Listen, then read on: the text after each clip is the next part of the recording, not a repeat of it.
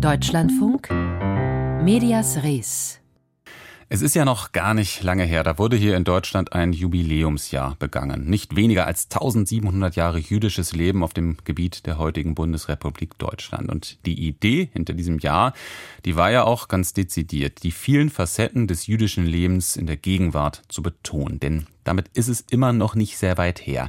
Denn wenn es um das Thema Judentum in Deutschland geht, dann sind Jüdinnen und Juden medial oft immer noch in der Opferrolle was angesichts der Geschichte natürlich nachvollziehbar ist, was sie aber auch immer in eine passive Rolle drängt, eben weniger als Mitgestalter der Gegenwart. Gerade junge jüdische Medienschaffende arbeiten seit einiger Zeit daran, dieses festgefahrene Bild zu ändern, mit langsam aber sicher spürbaren Ergebnissen. Die Darstellung jüdischen Lebens in den deutschen Massenmedien ändert sich. Das beobachtet Adrian Oeser. Der an der Filmakademie Baden-Württemberg ausgebildete Journalist produziert seit rund 15 Jahren Dokus über Jüdinnen und Juden hierzulande. Längst gehe es auch in den filmischen Arbeiten etlicher Kolleginnen und Kollegen nicht immer nur um die Shoah, so Öser. Ich habe den Eindruck, dass sich das in den letzten Jahren verändert hat, dass jüdisches Leben sehr divers erzählt wird. Und das hat verschiedene Gründe. Der eine Grund ist einfach, dass Jüdinnen und Juden auch selber an Filmen beteiligt sind oder diese auch selbst machen über jüdisches Leben in Deutschland. Da gab es jetzt eine zweiteilige Arte-Dokumentation in den letzten Jahren, einen Film über jüdischen Humor, eine Reihe von Richard Schneider. Es gibt einfach verschiedene Filme, die jüdisches Leben auch aus einer jüdischen Perspektive zeigen und da einfach sehr viel Diversität sichtbar machen. Junge Jüdinnen und Juden in Deutschland mischen sich auch selbstbewusst in Debatten über Darstellungen jüdischen Lebens auf Theaterbühnen oder in Schulbüchern ein. Das zeigte sich unlängst in München. Julia Skalenko ist Studentin der Medienwirtschaft sowie Vizepräsidentin der Jüdischen Studierendenunion Württemberg. Sie beteiligte sich an der öffentlichen Kritik an der Münchner Aufführung des Stücks Vögel des Autors Waji Muawat. Eine große jüdisch-israelische Familie sei auf der Bühne als rassistisch gegenüber Arabern beschrieben worden, so Julia Skalenko. So etwas gäbe es selbstverständlich, betont die Studierende. Aber gleichzeitig relativiert auch der Großvater selber den Holocaust, indem dass er sagt, dass er sich im Flughafen, am Ben Gurion Flughafen, so gefühlt habe wie vor der Gaskammer.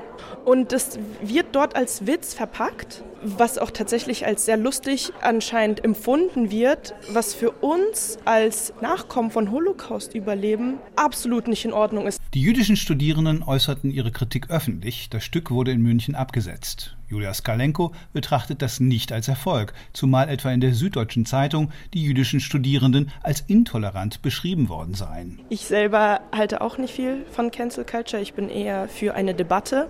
Mit so einer Uneinsicht wäre es mir fast schon lieber, man hätte das Theaterstück weiterlaufen lassen und eine klare Debatte darüber geführt, statt es einfach abzusetzen und den Finger auf uns zu richten. Nicht nur in kontroverse Zeitungsdebatten bringen sich junge deutsche Jüdinnen und Juden inzwischen selbstbewusst ein, wenn es um die Darstellung ihrer Geschichte und Haltungen geht, sondern auch bei der Gestaltung von Schulbüchern. Dort würden noch allzu oft Schwarz-Weiß-Fotos aus Konzentrationslagern abgedruckt, ohne darüber zu reflektieren, wer diese Fotos angefertigt habe und wie die Familien der abgebildeten Häftlinge das sehen.